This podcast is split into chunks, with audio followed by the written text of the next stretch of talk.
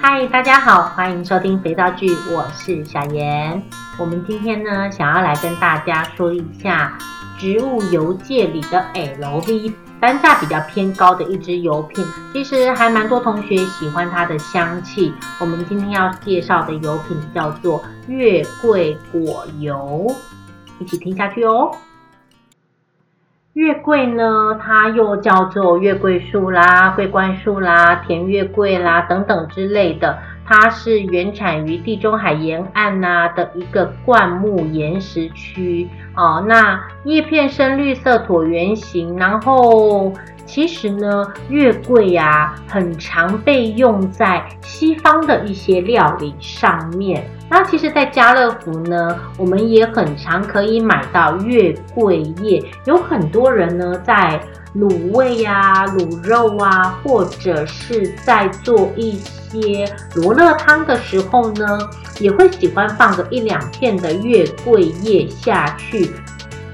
在希腊神话中，月桂呢代表着阿波勒的荣耀，也就是一个桂冠荣耀的一个那个意思，这样子。那之前呢，其实会看到一些呃西方的比赛，然后呢，冠军呢会头顶上呢戴着一个由月桂叶编织成的那个草冠。哦，意思就是说它是桂冠，然后胜利者的一个意思，这样子。这个月桂叶呢，其实它有非常多不同的一个使用方式啊。然后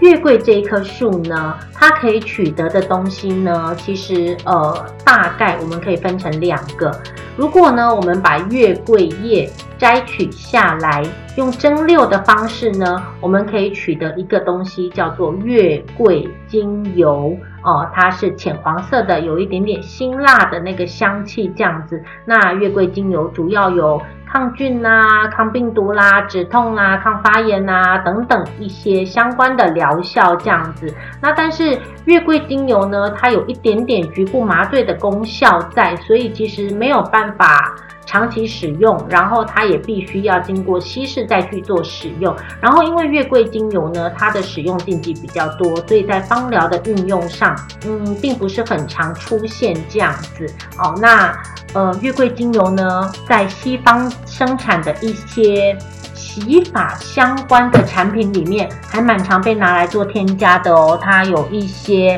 防止脱发或者是生发的一些疗效。好，接下来回归正传哦，我们要来讲到月桂果油。月桂果油呢，取自于月桂树上生长出来的浆果哦，压榨萃取之后呢，所得来的油。所以呢，当同学们在网络上购买取得月桂果油的时候呢，你会发现说，诶，奇怪，瓶子的底下下面这一层呢，会有一个比较偏草绿色的沉淀物。那这个是正常的吗？其实是正常的哦。那有一些厂商其实有可能因为油品是整大桶。一大桶铁桶，二十五公升做进口来的，然后来到台湾之后再自行做分装。所以我曾经也买过一批月桂果油，就是可能我买了十瓶，前面八瓶呢都是比较深绿色，然后比较清澈的油，但是突然就出现两罐是比较浅绿色，然后都是沉淀物的这个部分。那我想这两罐就都是比较接近桶子底下的油的沉淀物的这个部分。有没有所谓的好坏呢？我个人觉得没有所谓的好跟坏啦。那但是上面比较清澈，然后比较深色的油，以及比较底部沉淀物比较多的油品呢，做出来的肥皂颜色会有一些些的落差，不太一样。欧盟呢，其实发现说这个月桂种子油呢，做成保养品之后呢，其实会有非常多人对它过敏，所以其实欧盟是禁止月桂种子油。添加在于化妆品上的，但是因为其实月桂果呢，就像它的叶片一样，它带有一个很独特迷人的香气，所以呢，很常被用在于肥皂上。大家耳熟能详的呢，也极具名气的，就是阿勒坡皂啦。阿勒坡皂呢，在叙利亚这边呢，其实是还蛮普遍被应用到的。那目前手工皂界呢，大家比较常应用的一个方式是冷做的方式去制作。所谓阿勒坡皂，也不过就是大家用一个统称去解释，只要这一块肥皂里面呢，放了月桂果油，就会有相当多的人说，诶，我这块肥皂是阿勒坡皂哦。可是实际上，在西方国家呢，阿勒坡皂的传统配方，它是有高比例的橄榄油，大约八十趴至九十趴的橄榄油，然后配合着百分之十至二十趴不等的月桂果油制作的，而且它的制作过程是属于一个叫做热制法的制作过程，好，也就是用热煮法去完成的。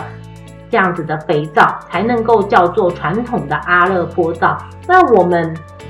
以冷制法制作的这样子的月桂果油皂呢，我倒觉得比较适合给它取一个比较昂贵、响当当的名字哦。例如说，我的课堂上，我们就把添加了比较高比例的月桂果油的这块肥皂呢，给它取名叫做贵妇皂，是不是感觉很相符呢？因为月桂果油单价也很高嘛，好不容易买到。月桂果油做成的肥皂呢，滋润度还蛮不错的。当然，你要看你添加的比例为何，它可以缓解许多皮肤的问题，例如说湿疹啦、牛皮癣等等之类的。月桂果油它本身因为它的独特药草香气的这个关系，所以非常多人对它是极度喜爱的。月桂果油呢，它含有亚油酸啦、油酸啦、月桂酸啦、棕榈酸等等，因为它独特的香气的关系，所以目前呢，月桂果油不会买到未精制的油品，因为大家就是要它的香气以及它的颜色啊、哦。那所以，因为月桂果油是未经过精炼这个步骤所提炼。萃取而成的油品，所以未精制的油品在您制作过程的操作过程中，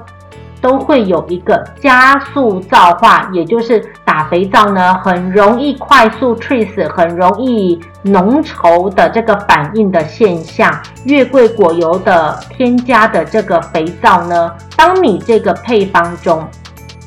月桂果油的比例加得越高的时候，你要注意喽，你的皂化的 trees 的反应的速度也就会越快哦。打月桂果油添加的这个配方皂的时候呢，尽量以水量的部分呢，水量最好以全部都是冰块去溶解氢氧化钠，让氢氧化钠溶解出来的碱水处在于一个极低温的状态。我们以极低温的状态呢，去让这个皂化的反应呢，能够稍微缓慢一点，这样大家才能够好好的去搅拌它，让我们的肥皂呢，看起来是一个漂亮的秋香绿，然后带有一个独特的药草香气，它不太会褪色。它从做完之后呢，就是一抹非常漂亮的秋香绿，一直到晾晒完成都一样是这样子的颜色。那当然啦，刚刚前面有说，含有月桂果油这样子的配方皂呢，因为月桂果油本身的气味非常独特，也非常的浓郁，所以呢。呃，这块肥皂呢，我个人的建议就是，其实不太用去加精油了，因为其实我们在课堂上已经试过 N 百回，即使我在课堂操作中，我还是会给同学添加天然的，例如说可能薰衣草或者是其他的复方精油，但是基本上。加也是加辛酸的，因为月桂果油的气味实在太强大了，它会覆盖掉所有我们曾经加过精油的香气，到最后呢，我们在使用的时候呢，闻到的都是月桂果油独特的叶片药草的香味。所以，其实如果你还蛮能够接受。甚至你还蛮喜欢月桂果油的本身独特的药草香气的话，我会建议各位，你们在做这一个肥皂的时候呢，就跳过添加香气这一关吧。我个人是不建议放香精，因为其实月桂果油本身带有的独特魅力就是它的气味哦。我们月桂果油以上呢，就跟大家简略的介绍到这边啦。如果你还有其他的问题的话，那欢迎大家留言给我哟。我会在这一次的 podcast 的下方呢，附上我有在哪边教课、开课的一些相关连接。喜欢我的课程的同学们，也欢迎透过连接来找我报名哦。我们下回见啦，拜拜。